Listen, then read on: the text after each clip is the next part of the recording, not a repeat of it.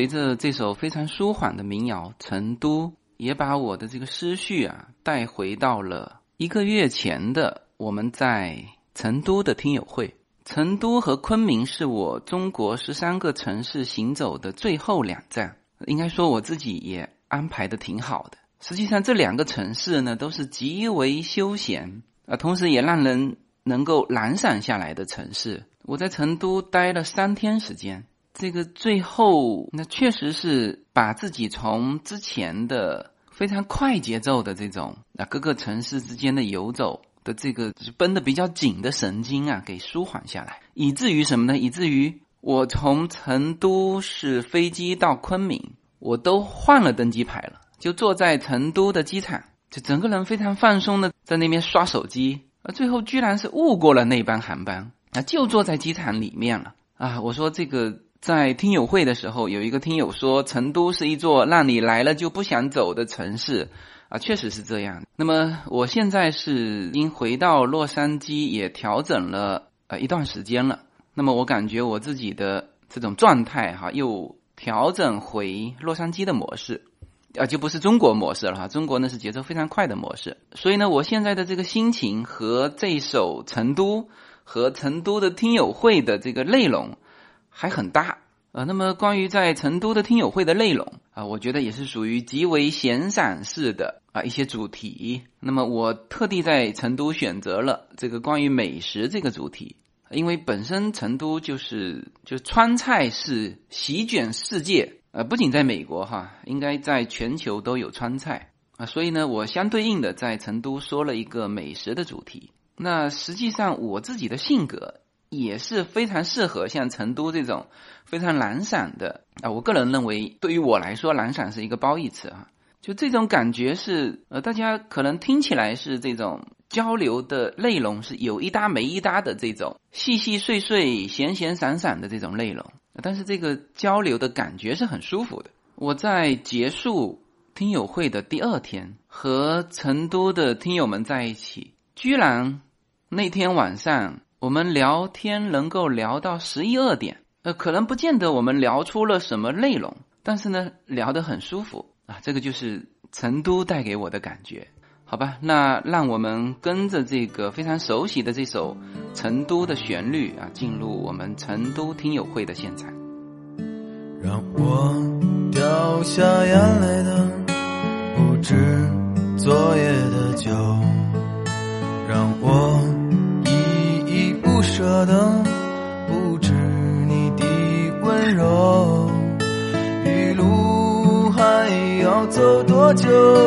你攥着我的手，让我感到为难的是挣扎的自由。尊敬的各位来宾，大家周二下午好。那非常感谢大家能抽出您宝贵的时间来参加我们今天随口说美国。成都听友会，还有我们自由军的新书《平行美利坚》的一个签售会。那为什么可以在一个非周末的周二下午能够聚集一百多个人呢？是因为我们今天都在欢迎我们唯一的。一位男主角，那他现在还在忙。那我作为一个小粉丝，我叫宋兰雨，是呃自由军三年多的一个节目的忠实听众。那对于大家来说，现在的随口说美国已经在中国和美国之间七十多个城市连接了，差不多有近百万的华人。那自由军整个呢有七十多个城市也会有他的粉丝群。大家知不知道随口说美国喜马拉雅的收听量现在达到了多少万？对，大家真的非常熟，三千多万。然后今年一九年的时候，我们自由军发布了他的新书，把他五年来在节目当中的精华，包括我们非常关注的教育在美国、生活在美国、创投在美国、旅行在美国七大板块重新整理出来，发出一篇文章。那是现在的自由军，这也是我们一路陪伴他走来见证过来的。那今天的活动呢，我们选在了就是被评为中国最美书店中书阁。那设计中书阁的设计师，他也说，他希望可以颠覆我们传统读书者的体验，不要是站立式的阅读，希望大家都能够来到中书阁。那今天我们也很有幸邀请到了中书阁成都负责人陈鹏来为我们介绍一下中书阁，以及为今天的活动致辞。掌声有请。其实站这里很激动哈，也也很忐忑。那个今天工作日嘛，然后还有这么多听众，然后志军的这些粉丝来到现场支持他，呃，真的很感动。非常欢迎大家来到全国最美书店钟书阁。啊，谢谢陈鹏陈经理。那就像钟书阁想做中国最美书店一样，自由军无意间就做了喜马拉雅讲海外的头部主播。那就像钟书阁想给读者不一样的体验一样，自由军不管再忙，他也就是每个礼拜每一天，甚至到每一天都会在洛杉矶和他的听友会一对一的进行交流，然后约咖啡。那他真的是把。天涯若比邻，世界地球村过到他的现实生活当中，而我们也从他的听友到今年一九年新书发布，变成了他的读者。那这一次自由军两个月巡回十三个城市，行程过半的时候，我看他有写公众号有讲到，其实他的节奏可能会他会有一点平衡。那我也想。再听一下自由军怎么说。行程到倒数第二站成都，成都带给他什么样的节奏？我知道的是，口音他真的不习惯。刚刚有人跟他讲四川话，他懵了。他说：“你能说普通话吗？”掌声有请自由军。好，谢谢大家，谢谢大家。呃，非常高兴今天能够来到成都哈。我在上海，也在中书阁开的我们的听友会。我感觉哈，成都的中书阁的确是我其他的没走过啊。那我目前走过的所有的书店里面，这一家中书阁是最棒的，真的是最棒的。我刚才进来，我刚才进来之后，我也很震惊，因为在洛杉矶有一家，呃，也是网红的书店，非常棒。然后他做的那种造型。你你的是整个的一个造型是吧？它只是有一些，当然它里面的书很很多很古老。那家也是非常好的一个书店，非常非常棒这家书店哈。很高兴今天能够在这里见大家。我今天呢要给大家讲什么呢？就是我每一场讲的是不一样的。那今天的主题是叫做行走全美的一个吃货的地图，就是我们移民去美国之后。这个很多人就对我们的生存状况很担心，啊，老是问我们一句话，说：“哎，你们在美国吃的习惯吗？是吧？”我也有书里面也有一篇文章说到这个，是不是？好，我今天要给大家看一看我们美国吃的是什么哈。那么在此之前，我先放一下这个西。我为什么要放西藏呢？就是我十一年前来过，对对，这个是我拍的哈，是当时珠峰的。因为成都的人肯定是常常走川藏线的。这当时我到珠峰的时候，日日照金顶还呃光线还可以啊。那这个呢，是我们当时在珠峰大本营的时候，我们在那边用他们的锅来煮面。这个知道是谁吗？对对，但是他在煮面哈，在大本营的帐篷里面，啊，这就是他煮的啊，啊，这个是我们十一年前我和叶子对在珠峰上拍的，拉近一下跟大家的距离哈，这个呃十一年前曾经来过，然后就是这个加州第一印象吧，对，这个是我们第一次登陆美国的时候，那时候 Yuna 三岁。就是啃这个美国的大热狗哈，这个是我们第一次到旧金山。我我其实第一站是到旧金山的。那么这个是我们当时在旧金山吃到的。旧金山大家可以去吃这个，就是这是一个面包嘛，里面是那个蘑菇汤啊。这个这个也是在当时吃的，也也有川菜哈。川菜在美国很多很多啊。这个当时是在加州一号公路旁边，就十七英里的时候，我们都是分餐露宿的哈。啊，这个也是啊，这个是我们第一次吃那个什么熊猫呃，panda，对啊，这个就是我为什么留在 L A 的洛杉矶的理由，就是这一家的什么龙虾太好吃了。我们后来就在这家餐厅旁边找了个地方住下来，真的，那个城市就叫 Temple City，对，就是这么来的。啊，这个是有去那个 Disney 的都知道哈，这是那个他们的火鸡腿。呃，我们当时去的时候，就是一个火鸡腿吃一家三口，那时候还是一家三口，哎，这都绝对够吃，很大，很好吃。那我们就先放这下面的吧，好吧？下面是我家庭的情况，就是给大家说一下我们在美国大概家常的菜吃什么。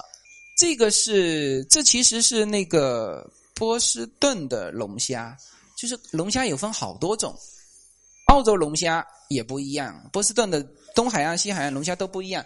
这种龙虾呢，就是它不会很大啊，就是这样一段。那么我们都是那种一箱一箱买的，就一箱大概有二十几只，有的这是正好四个嘛，我们一家四口吃啊。那美国的这个也很好，扇贝大扇贝，它已经做好了，它卖给你的时候就是这个样子。美国所有的东西都是那个冰鲜、冰鲜急冻的，呃，急冻的。现在已经发展到连水果都这样，哎，这个非非常好吃。这个我们平时沾芥末、沾什么都都可以。这个非常大哈，这个非常非常大。呃，我们在那边也可以吃到北京的这个片皮鸭啊。那这个是什么呢？这个是我们前去年我们在洛杉矶聚餐的时候，就是我们经常说，哎，那你就来我家吧，啊，一人带一道菜。这是洛杉，呃，这是美国的特色，就是我们聚会的时候，要么就是 A A 制，要么就是一人带一道菜来，然后小小朋友在一边玩，大人聊一些事情，一般都这样啊。那就各种各样的，他们都做太多了，知道吗？每次都吃不完，然后就要送，就是哎，你拿我的，我拿你的，就拿回去不会被骂，是吧？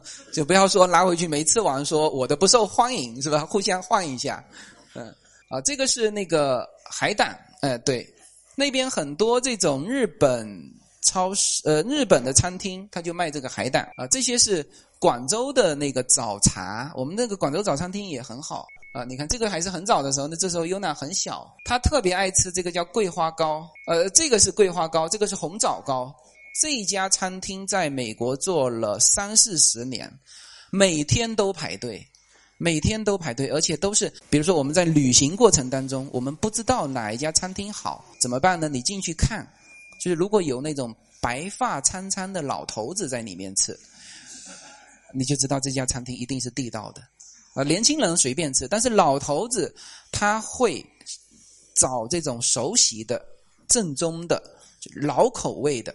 美国也很多那个他们的，就是我们可能不太认识，他们很清楚啊，就是这叫地道的。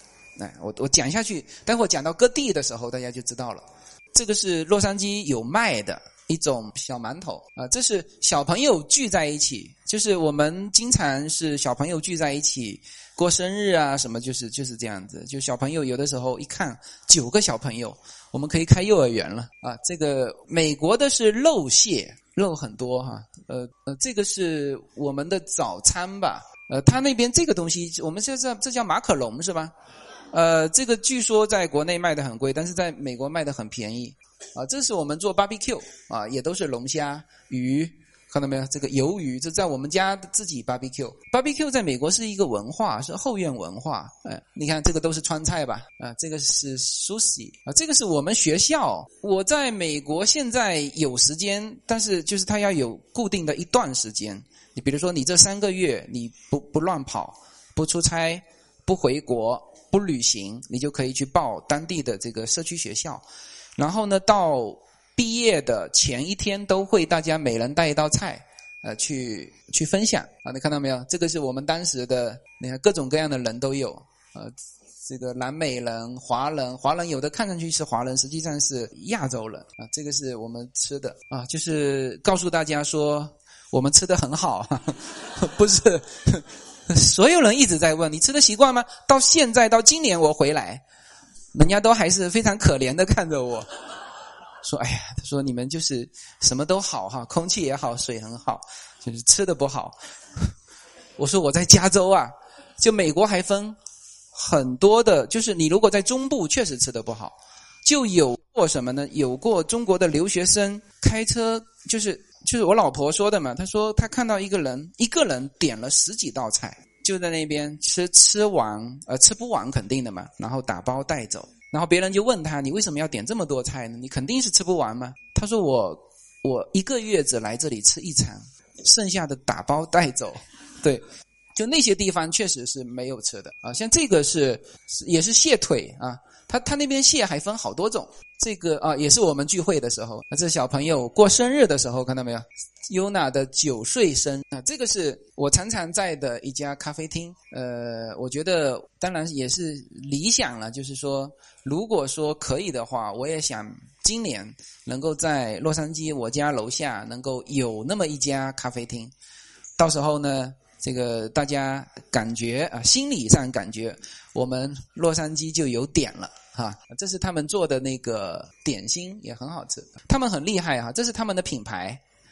他们这个品牌呢，冷萃咖啡可以装成瓶拿出来卖的，就是就一家店。我以为它是一家连锁，它没有，它就一家店。在美国，它的品牌意识是极为强烈的。它就一家店，它可以把所有的东西，你看，这是它的托盘，都打上这个咖啡的标识。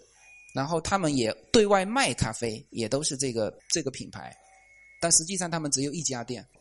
呃，这是平安夜的时候聚在一个朋友家里，这个是什么海生蚝？哎，它生蚝非常好。这是这我这是我在一家我很喜欢的 L A 的自助餐 buffet。呃，你看哈，它有这种活的虾，这是随便拿的。就是有虾有蟹有什么才二十三块钱一个人，对，有这个大的雪蟹腿，还有这些东西才二十三块钱。所以我们当时去拉斯维加斯去吃自助餐，一个自助餐六十八块钱，还排队排了很远。哎呀，我排过一次队，吃到那些东西完，我说赶紧回洛杉矶吃。洛杉矶确实吃的东西好啊。这个是什么呢？这个是。中餐馆，我们这边的中餐馆可能都没有这种仪式了哈。就大年初一有这个狮子啊，到各个餐厅去要这个彩头，他会表演的，他会把一个就是广东那边的规矩，把一个把一个红包给他，用一个什么东西，就他所谓的亲嘛，就是给他吊起来，然后呢，他用各种的舞蹈的中式去把这个亲给咬到，哎，然后呢再转一圈，再到每一个顾客前面。去，呃，要这个打赏嘛？那我们就小朋友就往里面丢钱，看到没有？大家看到这个红包了吧？看到了吧？就往往他嘴里丢钱，实际上里面当然有一个人在拿嘛，是不是？对，嗯，就是这种的风俗，现在反而在美国呢，他会更正宗的保留下来。这个也是一个很值得去去思考的问题。就是你说我们东南沿海，我走了一圈，发现。好像每个城市都差不多，是不是？然后到了西安，我发现，哎，这个就有一些东西是有特色的。然后到了成都，我发现就有些东西还能够保留下来。成都有一个呃，有一个川剧的变脸是是成都的吗？对，我在节目里面说过这个故事哈，就是就是你如果在海外竞争的话，你的戏剧现在变成川剧的变脸是一个很受欢迎的一个节目。第一。他一个人就能表演，他不要很多人。你知道，在美国人工很贵，你说找一个助手还要给你搭把手的，没有。我在美国看过很多的那个街头艺人，全部都是一个人，他很善于发动现场的群众帮他做助手啊。有的时候他其实就很简单，就就就帮手嘛。他会挑，哎，挑挑挑挑一个最漂亮的女生，然后他来帮忙。就是他会一个人可以把整个的这种这种现场给撑起来。川剧的变脸就是这样，上台三十秒钟，全场就能够爆发出雷鸣般的掌声。如果说在这种世界的舞台上去竞争的话，你真的是要快，你你你你后面的再说，但是呢，你一一开始你就要吸引住别人，否则别人就。对你没兴趣，因为它有好多的文化和好多的好吃的。我刚才说的这么多，全是中呃，全是我们的好吃的。但实际上呢，我们当时在我第一次到美国，我就听我的呃，在美国二三十年的同学他老婆说，他说在美国能够生存下来的餐厅，一定是很地道的，就没有两把刷子，你在美国想开开餐厅根本开不下来。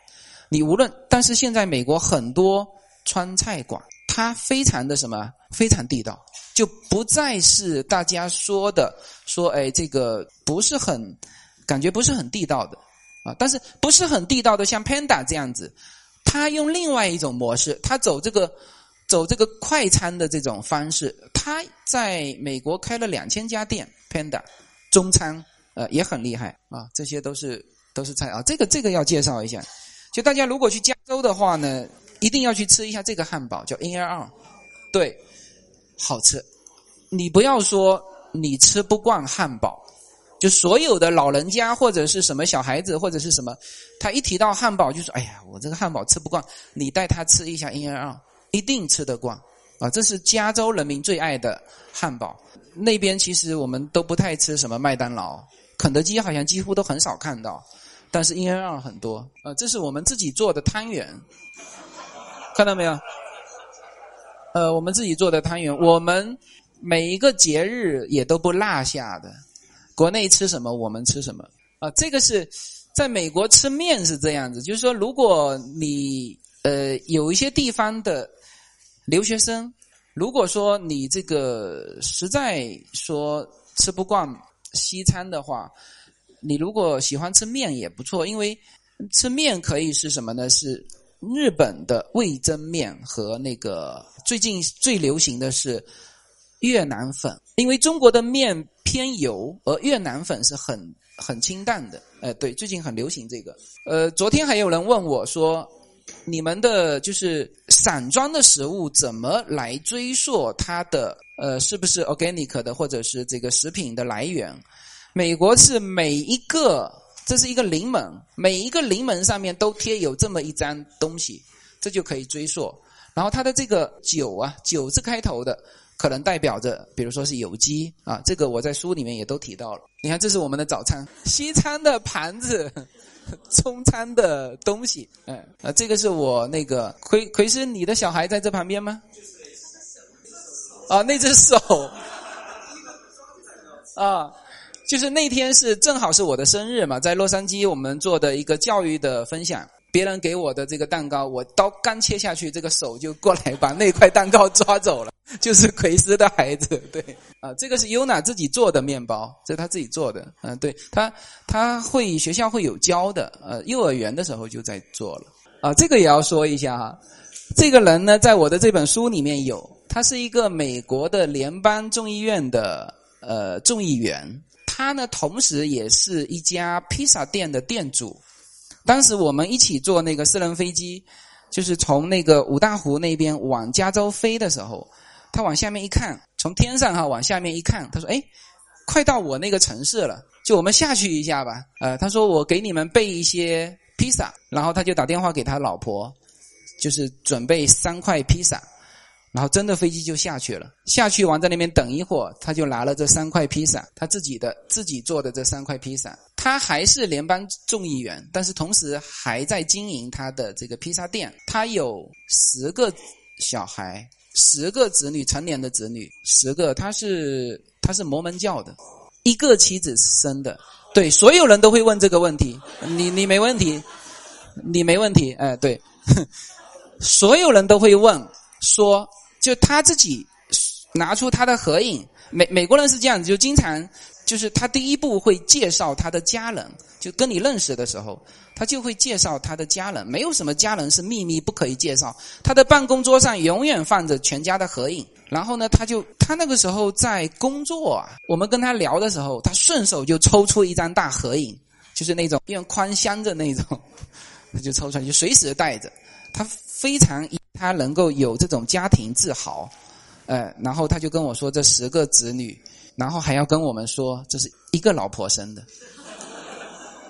对，然后呢，后来我们还看到了他妻子，我我没有拍下来啊，他的妻子很年轻很漂亮，哎，对，就是他保养的很好，运动，真的是保养的很好，十个子女，而且子女都已经成年了，啊，这个就是他的蛋糕，呃，他的这个披萨。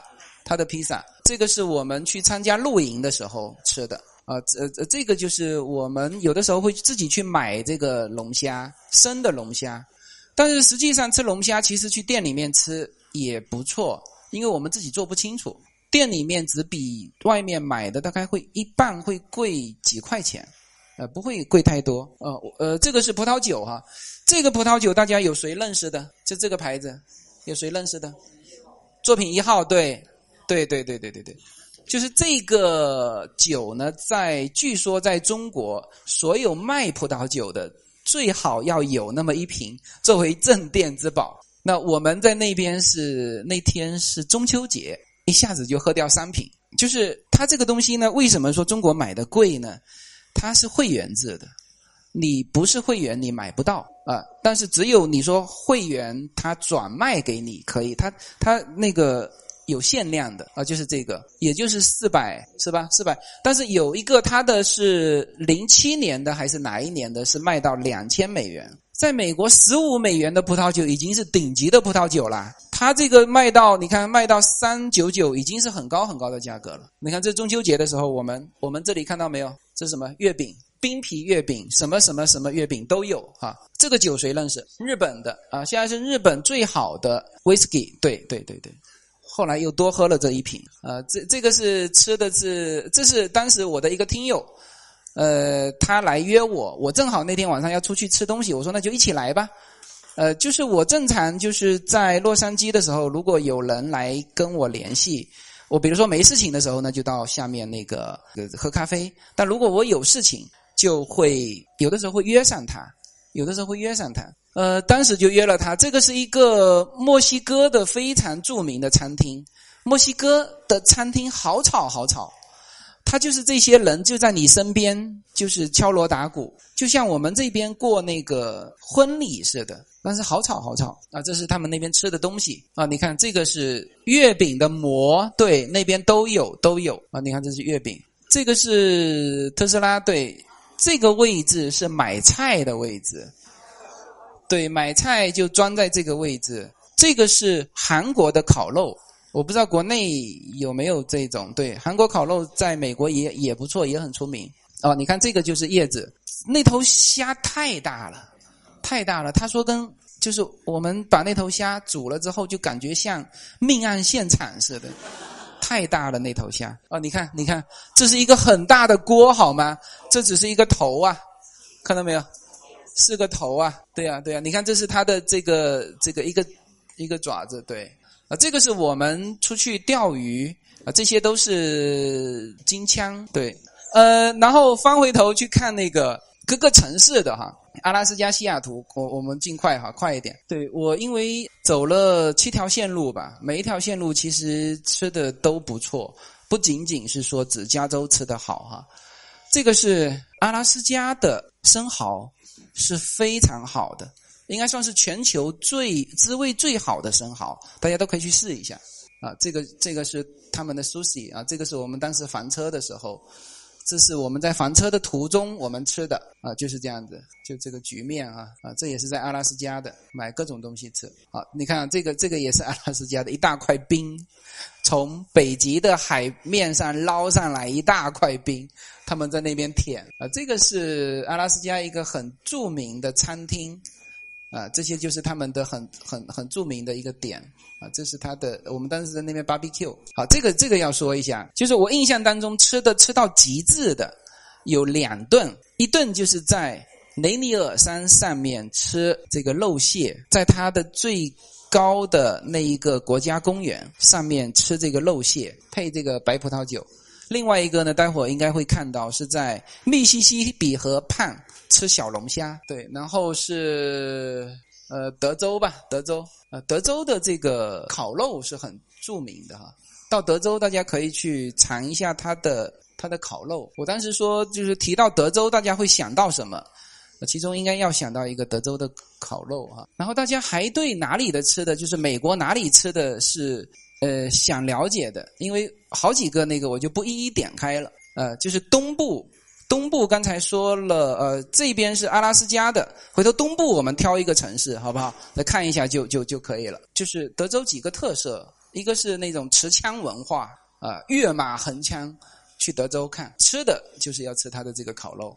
哦，我们可以看看我们家的水果吧，好吧？我们家是这样子，就是现在基本上水果和蔬菜是叫自给自足。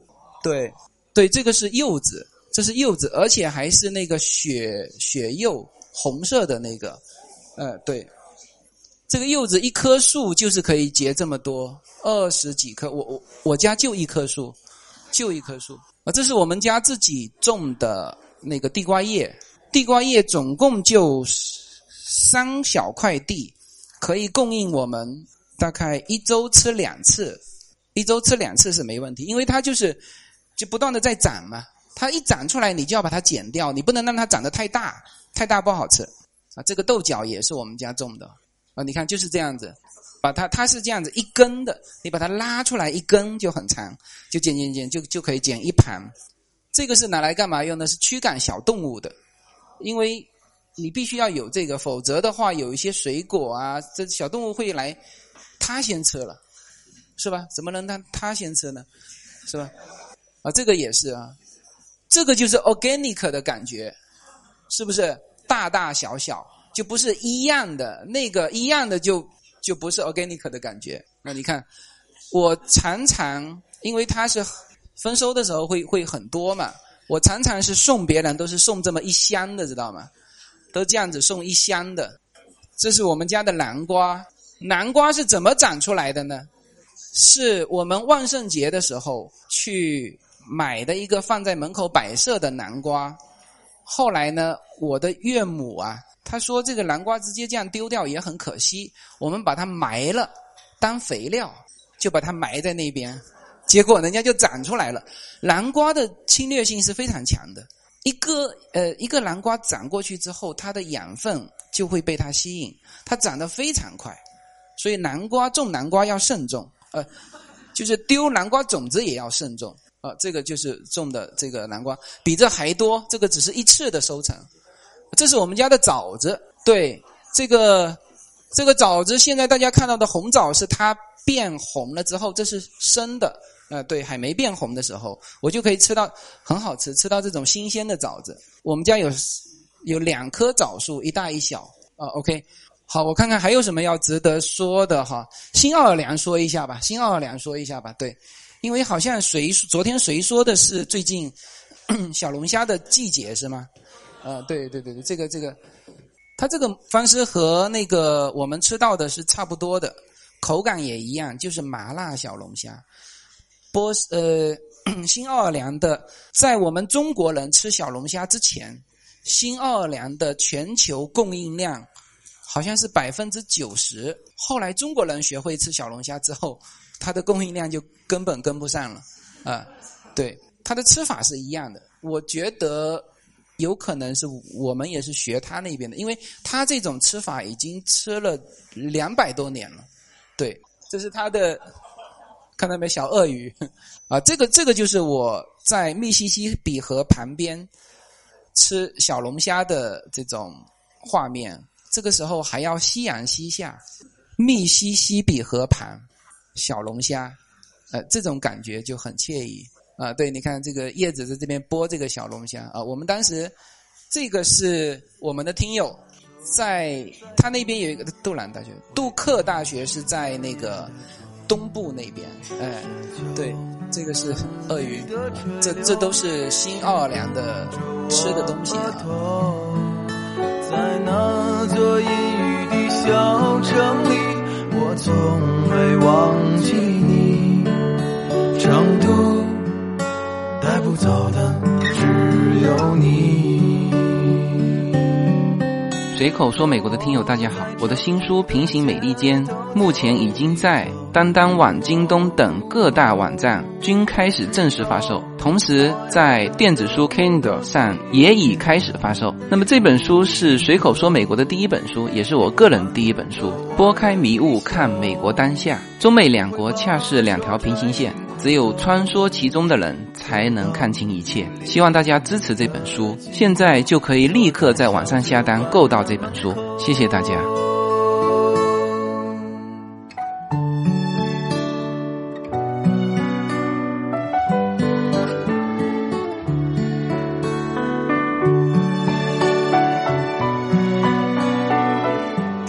谢谢自由军的分享。我觉得他下一步如果开一个视频直播节目，吃在美国的话，已经收获了一大票粉丝。那接下来就有请我们第一位女性的听友来分享，零五年的时候，当她的儿子去到美国参加夏令营之后，回来的第一句话跟他分享说：“妈妈，以后我一定要去美国留学。”那我们可以来听一下这位家长怎么来分享一下他们家和美国的故事。掌声有请。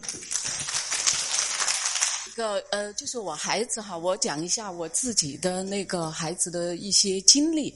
其他呢，我建议大家还是要多去看自由军的书，一个，听他的随口说美国，因为他的内容很精彩。就是我儿子哈，他是初二的时候，然后就是学校推呃推荐的项目，当时我们还是比较犹豫，就是说呃，他初二的时候呃作业也很多。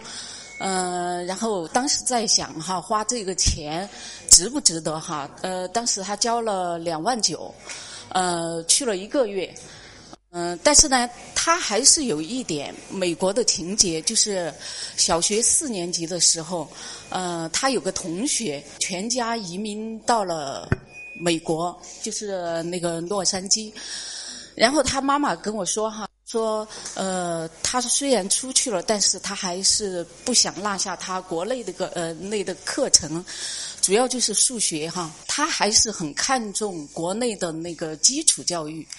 呃，当时就想跟着我儿一起学哈，就是跟跟他在一起的时候，他每次回国，回回到成都的时候，他都要到我们家里边来，然后一起学习嘛哈。我儿子呢，当时在他那个地方就最开始就了解了一些美国的一些生活和学习的情况，也对美国比较感兴趣了。后来我们还是还是报了名，嗯，虽然他在出发前一个月哈，他那个身体就是他是个老鼻炎，就是那个身体就是这个鼻炎把他弄得很恼很恼火，起飞前两天都还在输液，嗯，当时发烧咳嗽哈，就是我们差一点都要放弃去了，但是他确实很想去看一下外面的世世界。然后还是去了，就是在那个地方。这个是他在他们家里边寄宿家庭里边这个就是他那个同学。呃，他当时去夏令营的时候，呃，他们都见了面，然后他们班主任哈，班上班主任一起去是，呃，都是同学，整个初二年级的同学。当时去了以后，他这个他这个同学，就他现在在也在那边还是可以。他夏令营去的地方就是这个地方。华盛顿州这个这个地方，当时还是去了，就是他们家，这个是他的那个美国妈妈。当时他是那样，这个是他们美国那个家庭给他们买的，因为我那儿子他特喜欢那个姚明哈，给他买的那个衣服。他那个家庭哈是那样。我儿子他当时去的时候，一周的时间是主要到那个加州，加州去参观那个斯坦福大学、迪士尼乐园，还有那个好莱坞，嗯，还有拉斯维加斯哈。然后其他三周呢，他就是到那个在他们家里边待待了呃三周的时间，呃，然后平时呢就是到学校去，到教堂去做一些手工啊，做一些游戏啊那些。就是他是第一次出呃出国哈，就对外面的事情都很新鲜，什么都好。中间哈，他打电话给我们，给我打电话，他就说，我出去，我我肯定肯定肯定是很关心他的身体哈。但是他回来说，他说我基本好了。嗨我当时很惊讶哈，他在成都治了一个月的时间，呃，中西呃医什么都看了。走了几家医院，医院没好，但是出去了以后一个月、一周的时间，基本上好了。呃，对鼻鼻炎，然后就跟我讲哈，他们他看到的东西，就是他们家里边哈。呃，是，因为他在当地的，我们我们现在知道哈，就他的那个家里边的情况还是在当地比较优越的。他给我打电话就说，他们家里边哈房子是如何如何的大哈，外面草坪怎么样大，反正一切都是很好。家里边中央空调，然后连那个厨房里边抽屉里哈拉出来的那个勺子还有刀叉。都是一一抽屉上百把，就是说很多的东西。这个他家里边儿哈，他们比较爱做那个公益活动。他家里边儿在当地哈，我们现在知道就是在当地还是比较条件比较好的。他去了以后，以为哈就是美国家家都这样，他以为家家都是这样。他现在跟我说，他说我早知道现在是现在的美国哈，他说他可能没有这么大的动力，就是去那个地方。他们家里边是还是他那个美国妈妈是全职太太，他的美国爸爸是做一些那个房车的生意。这个就是到他那个美国爸爸他们那个房车的那个地方公司那个地方去。实际上哈，他家里边是比较富裕的，但是你看他那个他的那个儿子，这个是个老二，他穿的一身完全是工装，完全是就是。很脏的那种，所以说我觉得哈，我觉得我们那个教育哈，你看他在在国外，他实际上家里边条件非常非常的好，他们家里边可能都不用怎么工作，条件非常好。但是你看他这个儿子，他只要有空就要去干活，一身西装哈，就属属于那种。然后这个是他那个房车上，这个是他那个美美国妈妈的呃，他们在。教堂做手工哈，我就要说哈，这个就是他从那个回来了以后，回来了以后，因为很多东西哈对他触动比较大，然后回来就跟我说，他说我一定要到那个地方去生活学习，就是说在那个时候哈，他就确立了这个目标，他要出去。那我们就说，那您努力吧。第二年他中考考了以后，然后呃，他一直呢成绩还是不错。就直升进那个那个树德中学，当时那个他也是零六年成都市的三好学生嘛，他可以直升，然后他考的中考又是呃年级前三二十名，然后直升那个树德中学，去了呃上了以后，高中他就跟我说，他说我想到美国去念本科。我当时哈，我们我我实际上心里早就有打算哈。我说，我就跟他说，我说有几个原因哈。我说最好我们还是本科不出去。呃，我说有三个原因。第一呢，就是我们是个普通的工薪阶家庭。我说没有那么多什么几百万哈甩出去哈。我说没有这么多钱。嗯，第二个呢，就是我有朋友在那个旧金山和洛杉矶哈。他们都劝我，就跟我说：“他说你儿子的这个成绩哈，就在国内念个那个重点大学没问题哈。他说就是最好是出去读研，就他心智哈也成熟了，就没有这么小哈，出去适应那个环境比较困难。然后还有一个我的想法呢，就是呃，因为。”他虽然想出去，但是未知的世界，呃，世界哈，未来的那个世界，他也看不清。比如说找工作，呃，顺不顺利？签证啊那些顺不顺利？如果是呃他留不下来怎么办？我就想在国内还是要读一个那个重点大学的。那个有这个经历，那么实在不行的话，我返回来在国内的话，我有那个重点大学的那个教育经历，我也不怕。那么我我回来找工作啊那些也不怕。嗯，然后他还是同意了，同意了然后就是高考，高考，然后也是在省外去读的一个重点大学。然后他呢，就是因为他还是有准备的出去哈，然后他心里边是很有计划的。然后出去了，呃，以后很多孩子哈，他都认为是大学里边六十分万岁就完了。但是他知道，就是到了大四的时候哈，呃，你申请国外的大学，他是需要需要看你那个 GPA 的成绩，就是你平时学习的成绩。所以说他还是比较注重这个，就平时还是基本上他他他后来跟我说，他在班上的成绩都是前四名，然后在大二的时候他就考那个 GRE，他一年弄一个 GRE，然后他大三的时候他就考托福，他那个托福哈，他没有去上那个新东方的那个培训培训班。他就靠靠他自己这这几年哈，就是他还是比较注意这个口语的训练啊那些，然后去去考，考了呃一百一十分，然后大三的时候他就。在关注那个国外的那些大学，他他在看，呃，可能要申请一些哪个大学。然后大四的时候，他申请呢也是全部是自己从申请写文书，还有找老师写推荐信，他全是自己自己搞。我觉得哈，就我建议有些家长哈，还是如果他有时间和能力哈，最好还是。自己去申请，他有什么好处呢？在我儿子身上哈，他就有很明显的感觉。他是幺一三年九月份出去的，然后他十二月份，他们就在美国那边呃，圣地亚哥有个很大的著名的公司，就到他们呃学校去招那个实呃实习生，当时选了三个印度人。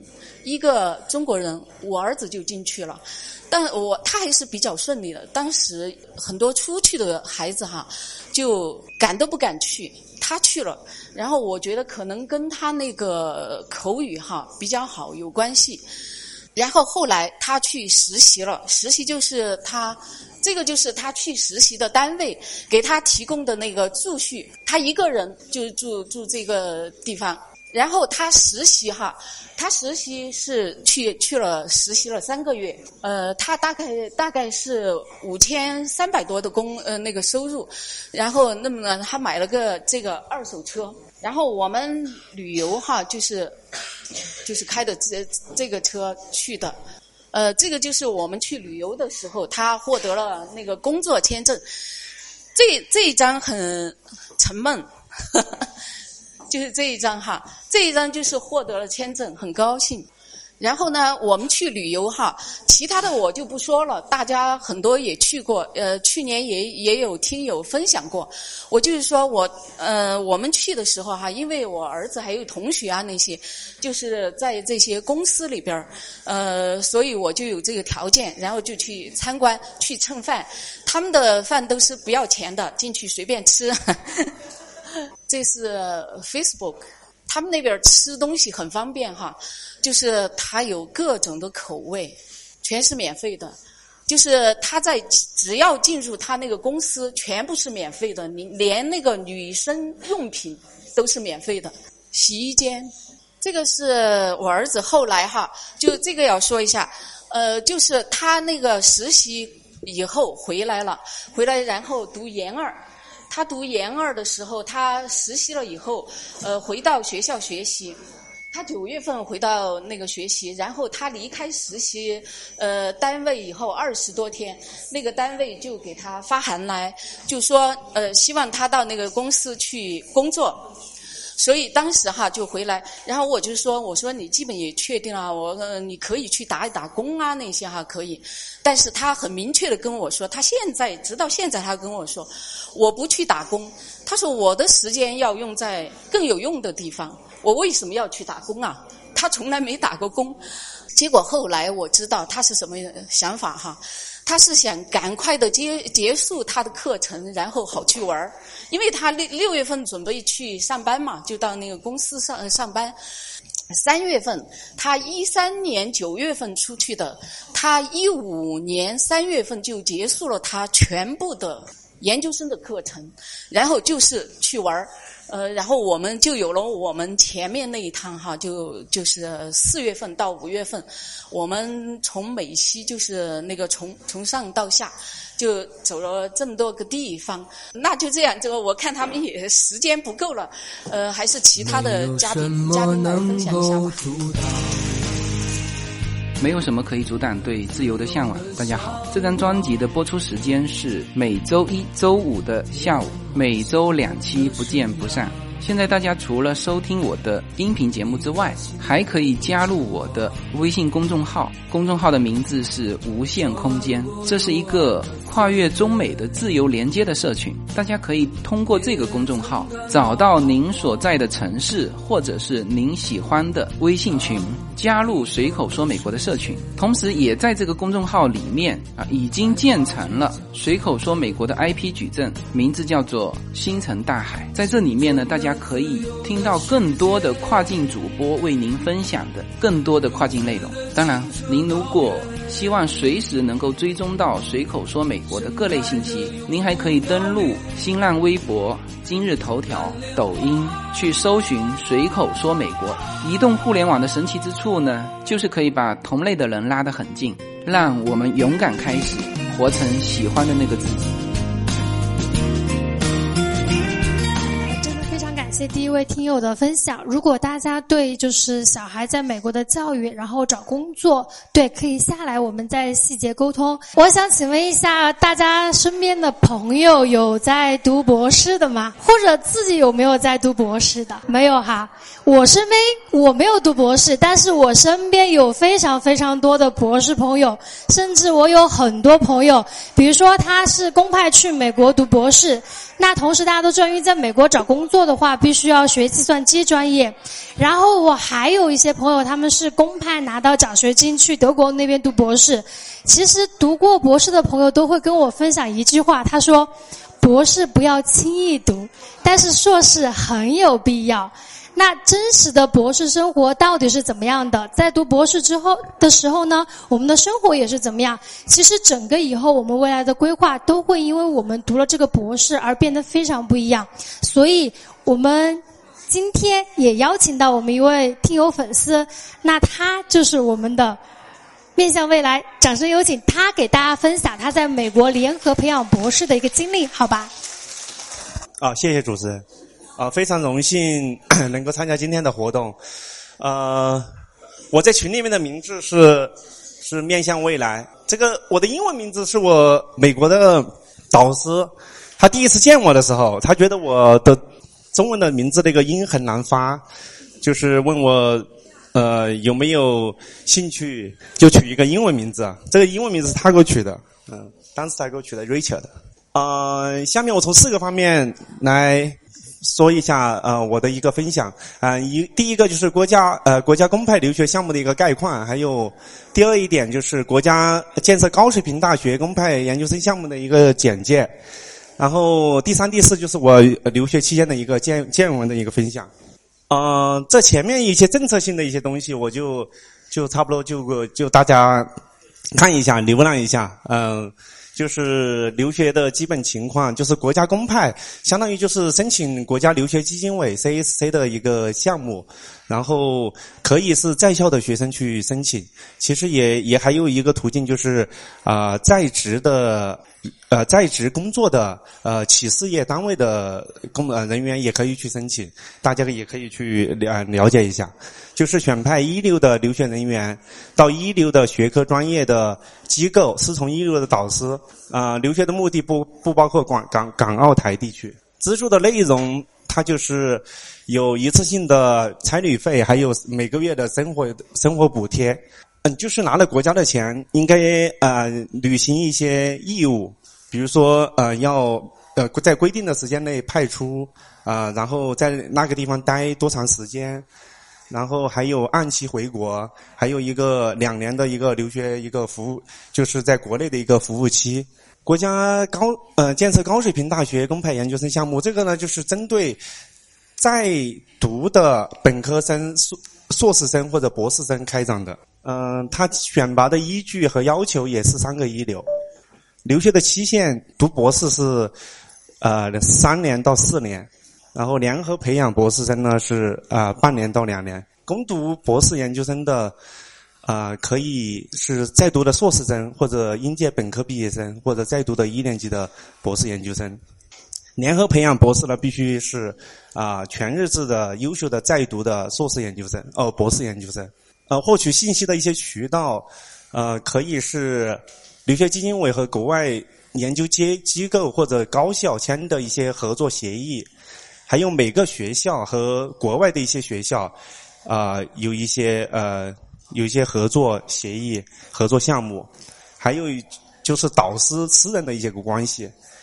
嗯，还有就是通过个人对外进行联系，比如说我我我获得这个机会，就是和国外的导师进行邮件的一个沟通，然后就是呃说的是套词嘛，就是去去跟他有一个交流，然后讨讨论一些学术的问题，后面就是可以跟他有一个呃。有一个沟通过后，然后然后就说我我想申请过来在你你那边做一些研究，就这样通过这这样的方式来来进行一个联系啊。这个呢就是国家留学基金委的一个网站。嗯，到国外去肯定嗯就是要用英语来进行交流，或者是去欧洲的话就是当地的德语啊、法语啊、意大利语啊，或者去日本、韩国也是也是当地的一个呃语言。但是英语基本上是通用的，比如说去德国、去法国，你如果有英语成绩的话，也也是可以的。有可能就是英语成绩过了，然后就是法语、德语、意大利语、西班牙语就达到一个比较低级的呃那个水平，可以交流的一个水平的话，就是可以了。但是做研究、做学术的话，还是以英文为主。这是这是几几个条件。这个和和自自己去联系国外的呃项目，或者是申自己自行去申请，它有一个区别，就是没有小分的项限制。比如说呃雅思六点五分，它是一个总分，呃总共的分数，没有一个单科的单科的，比如说呃口语和和写作要求小分有六分那个限制，这个是没有的。然后还有第五点，大家可以关注一下，就是。可以参加啊出国留学培训部的一个培训，然后获得结业证书。啊，英语是高级班，其他语种为中级班。嗯，在四川的话，有四川大学啊有一个点，有一个出国留学培训中心，可以可以经过一个短时间的，比如说大半个月，可能三三个星期的样子，他最后要组成一呃组织一个考试。这考试的形式就大概就是一个像雅思的那种那种形式，就听说读写听说读写几个方面。最后一点呢，就是可以，其实就是上面的要求都没有达到的情况下，就可以有一个就是通过国外留留学单位组织的一个面试或者是考试等方式来获得语言的一个要求。啊，这是我前两天截的一个图，就是最新的一个一九年的一个。项项目的一个介绍，然后大家就呃就可以通过这个网站去去查询一下，查询自己合适的呃项目。这就是呃国家留学基金委与佐治亚理工大学合作项目的一个介绍。大家可以看到一个简介、学术学校的概况，还有主要的优势专业。呃，资助计划和类别，这些都是很详细的，很详细的。呃，第三一点，我想跟大家分享一下我的学习方面的见闻，呃，见闻的一个分享。呃，为什么要去留学？其实就是想经历更多的一个事情，经历更多的，遇见更多的意外。从人生的角度来说，我觉得在一个地方待。呃，待久了，呃，或者是啊，一个人一生当中可以有一段时间能在第第二国家能够生活过一段时间，我觉得对他人生的角度来说是一个很有利的一个事情。而且在国外的话，可以经历，可以碰到你的导师，可以可以遇到啊其他国家的人，可以遇到呃美国的朋友，你也可以看一下他们是怎么思考，他们面对一些事情的时候是怎么样去思维的。这个对于我来说的话，我觉得呃是一个很好的一个经历啊。这就是我的学校的位置，是在美国的东南部的阿拉巴马州，然后距离距离亚特兰大那个机场的话，就只有一个一个半小时的车程。著名的校友，呃，我们我我去的那个学校是不怎么好的，其实在美国排一百名左右，但是就是就是库克啊，就是那个现在苹果的 CEO。就是我去访问的那个系里面的那个校友，呃，大家可以百度百科一下，上面是他是就是那个那个学校的工业与系统工程系，他在那个地方念的本科。嗯，我我我现在想分享一下，就是我突然想到，就是美国的话，可能在中国的话，就是有一个不同的一个点是怎么样的？就美国的一般的那种大学，我们看起来是一般的大学，但是他们里面的那些老师的水平是相当高的。比如说我去的那个学校。嗯，可能我们看来哇，就排一百名左右，但是里边的那些老师、那些教授的水平，他们他有可能是哪个国际顶级期刊的主编，也可能是副副主编，也可能就是在某个领域，他的话语权是很分量是很重的啊、这一点可能就是他的资源相对来说没有中国的这种。呃，也可能是他平均的水平要高一些，比中国发展的阶段不一样，可能是。呃，下面从三个方面来呃讲讲一下我学习见闻的一个分享。呃，当时去的那个课题组有呃一位教授，有六位博士生，呃，包括两四位是土耳其的，一位墨西哥人，还有一位是中国台湾人。呃，六位博士生啊，他他们的水平都是相当高的，然后对人素质还有对人都很热情，都很他们的整体的水平都是很不错的。还有两位访问学者，都都是来自中国。呃，我当时是以访问学者的身份过去的，其实也就是访问学生。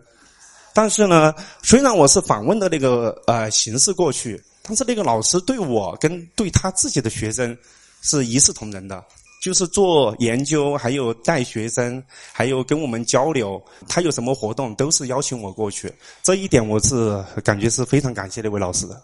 呃，做研究是通过呃，主要就是与与教授有邮件的交流。你分享一下吧，就有一次我们老师就。我刚去美国的时候就不怎么喜欢查邮件，你知道国内的话就是发微信是吧，或者发 QQ，或者有急事的话给你打个电话。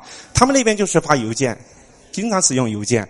呃，有一次我他给我有一个紧急的一个 meeting，就是一个会面，他给我定到明天中午一点。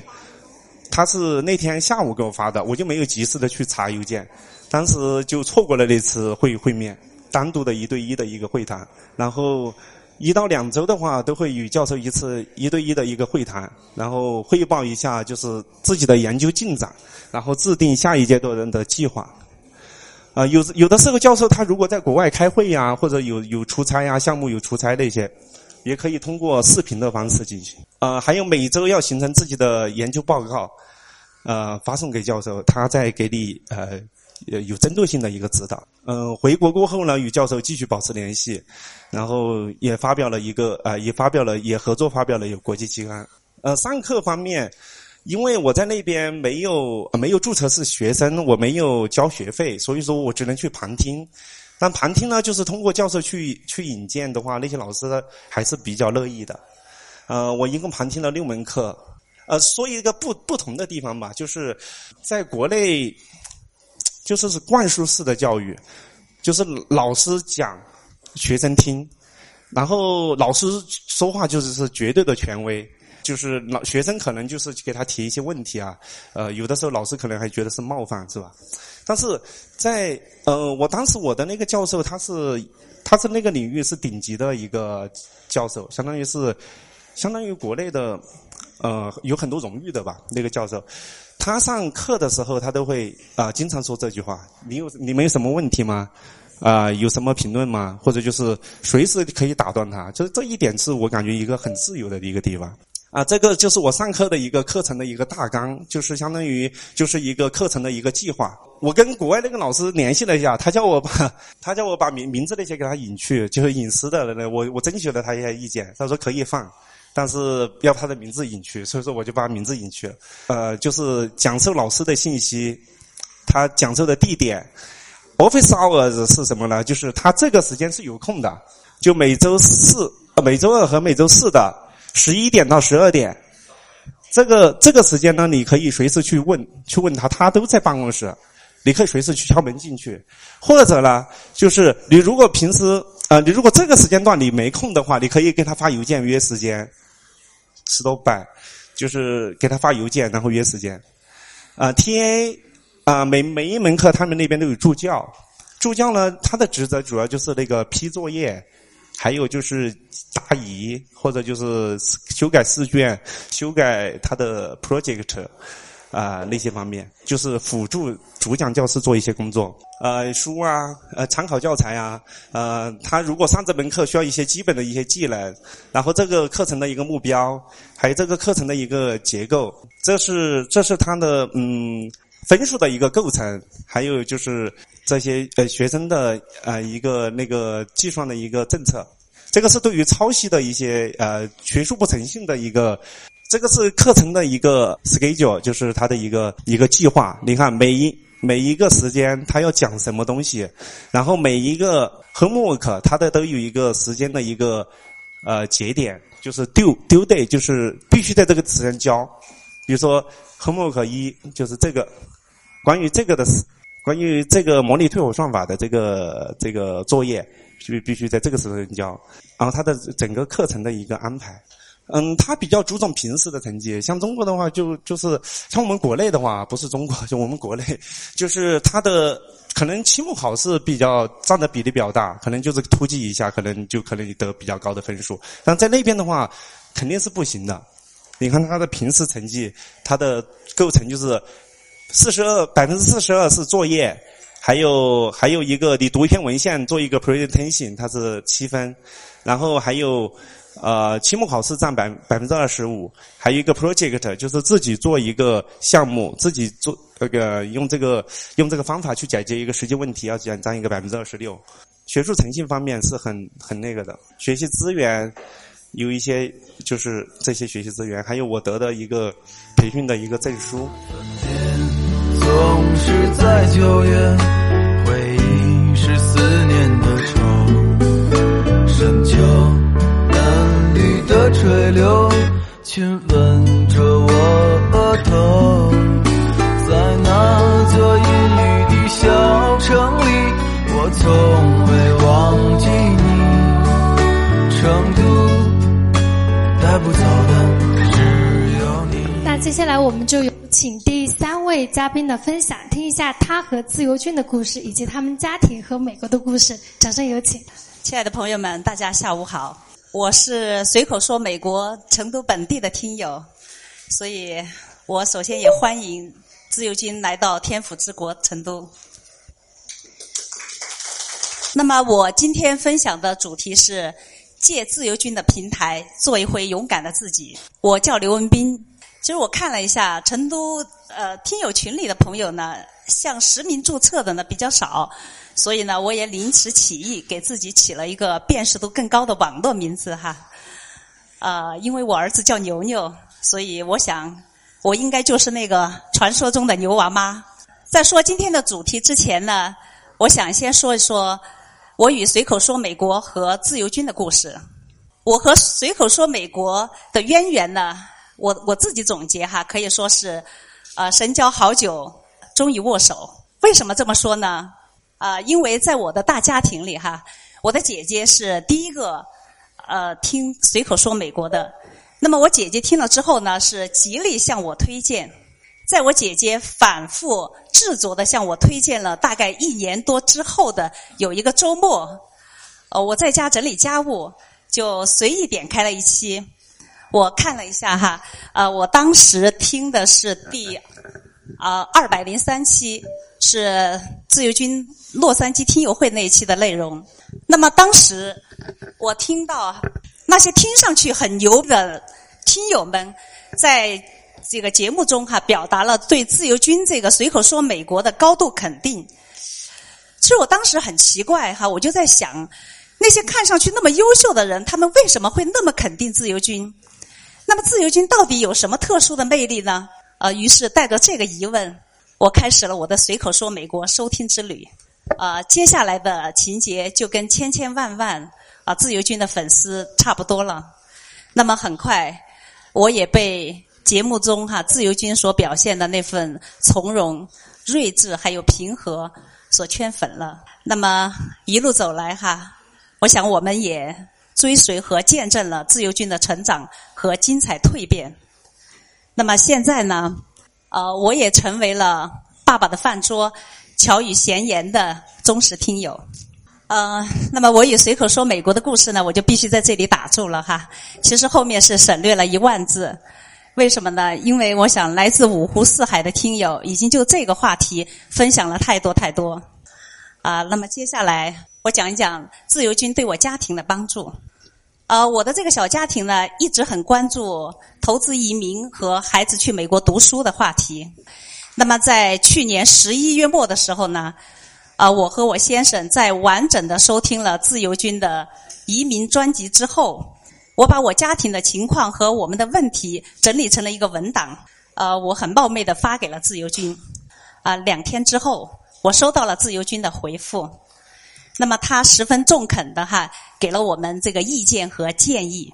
在去年十二月末的时候呢，我先生因为要去纽约办事，那么当时呢是计划要在纽约大概停留一个月，所以我们当时就想利用这段时间，能够直观的了解一下当地的那个呃初中和高中的学校情况。但是呢，我们在当地没有认识的朋友，我先生的英语也一般。啊，这时候呢，我又再一次想到了自由军。那么自由军又很快把我拉进了美国新泽西听友群里。啊，在这个群里呢，我很有幸结识了热心帮助我的赵妈妈。那么这位赵妈妈呢，她也是一位中国人。她呢是刚刚成功登陆美国，并且很巧哈，她也有两个孩子，一个上初中，一个上高中。啊，热心的赵妈妈呢，很快从美国给我打来电话。那么在电话里呢，呃，赵妈妈呢很仔细的跟我聊了他们刚去美国怎么选学校哈，以及他们这个怎么一步一步呃融入当地的这个社会生活的这么一些事情。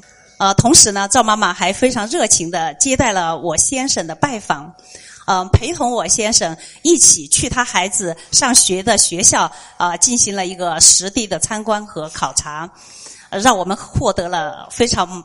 宝贵的哈第一手信息，就在这次分享会之前，我也联系了这位赵妈妈哈，我就问她愿不愿意把当时我跟她之间对话的这个截个屏哈，跟所有的听友们分享。啊，赵妈妈也非常开心。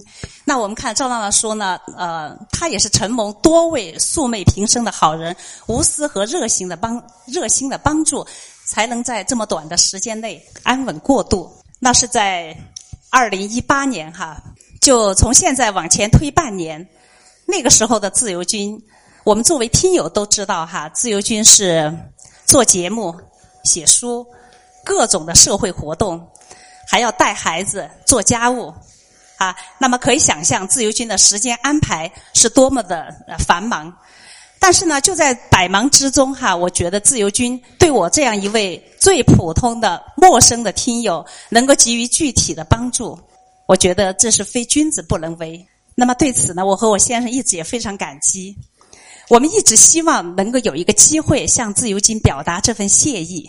啊，今天非常幸运哈，我站在这个讲台上，所以呢，我在这里也向自由军说一声谢谢。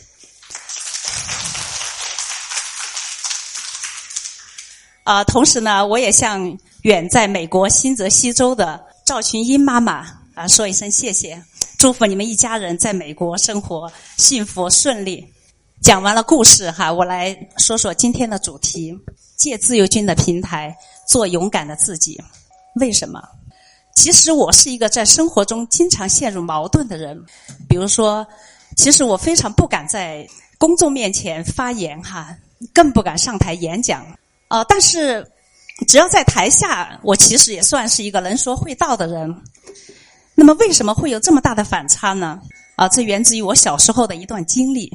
嗯，在我大概八九岁的时候，啊，有一次我是作为学校的学生代表，那么需要到学校那个高高的讲台上去做一次发言。三十多年过去了，我觉得我还依然记得那天下午，我从座位走上讲台那漫长的距离。我记得当时我非常紧张。我的腿像灌了铅一样，我觉得我嗓子眼发干，当时甚至紧张的眼冒金星。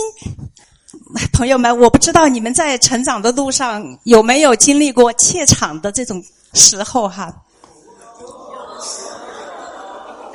啊，谢谢，谢谢。那是一次不成功的发言，因为后来据我的老师下来讲。我当时在台上，声音像蚊子一样嗡嗡的，下面什么也听不到。但就是那样的一次经历，从此让我落下了一个心病，我就不太敢上台发言，更不敢去演讲。那么一旦有这样的机会呢，我总是往后退缩。我羡慕那些勇敢站在台上侃侃而谈的朋友。我觉得这一直都成为我工作和生活的一个很大的障碍。我想突破。现在我是一位九岁男孩的妈妈，在陪伴我儿子成长的过程中，我经常鼓励他勇敢站起来发言，勇敢的表达自己的想法。但要怎么勇敢？其实我很迷茫。我想要突破，我也渴望突破。我想找一个能够接纳不完美灵魂的空间，想找一个包容的舞台。呃，现在随口说，美国听友会来了。我反复听了很多期听友会的节目，我听到的都是真情的表达，啊，真诚的诉说。我想，我找到那个舞台了。啊，当然，突破自我是十分艰难的。我呢，鼓励我姐姐参加了深圳听友会的分享。啊，这是我姐姐未央，当时在深圳参加了那个分享会。那但是轮到我自己呢，其实我非常紧张。啊，为了准备这次的，我我自己觉得是一场演讲哈。其实我好多天晚上紧张到睡不好觉。我一想到上台，我我我就非常紧张。那么主动报名之后呢，其实我的内心也是非常挣扎的。啊，就在前两天，我还一直在想，我要不要找个理由放弃这次分享？呃，可以说，为了站在这里，我连说话时的呼吸都曾反复练习。那么为此，我重温了至暗时刻，国王的演讲。啊，谢谢。呃，我想从伟人的经历中找到一些力量。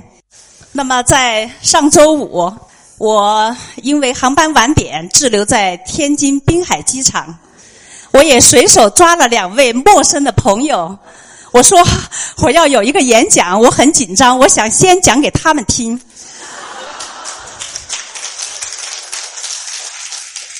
啊，这张图片，我身后那位漂亮的女孩非常巧，他也是随口说美国的听友。他说他也在成都听友群里啊，但是呢，他说他今天不能来到现场。那这位这两位年轻的朋友呢，他们都鼓励我，他们说他们上台讲话一点都不会紧张，为什么要紧张？有什么好紧张的？那我想这些不管是历史的伟人，还是陌生的朋友。还是我的家人都给了我莫大的鼓励，促成了我今天勇敢的站在这里。还有四天，就是我儿子牛牛十岁的生日了。那我想把我今天站在这里分享的这个行为，作为一份生日礼物送给我的孩子。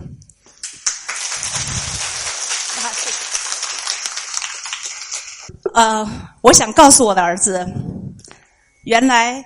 经历挑战自我和战胜自我是如此美妙的一个过程。那我想，自由军叔叔说得好，每一次突破都源于一个勇敢的开始。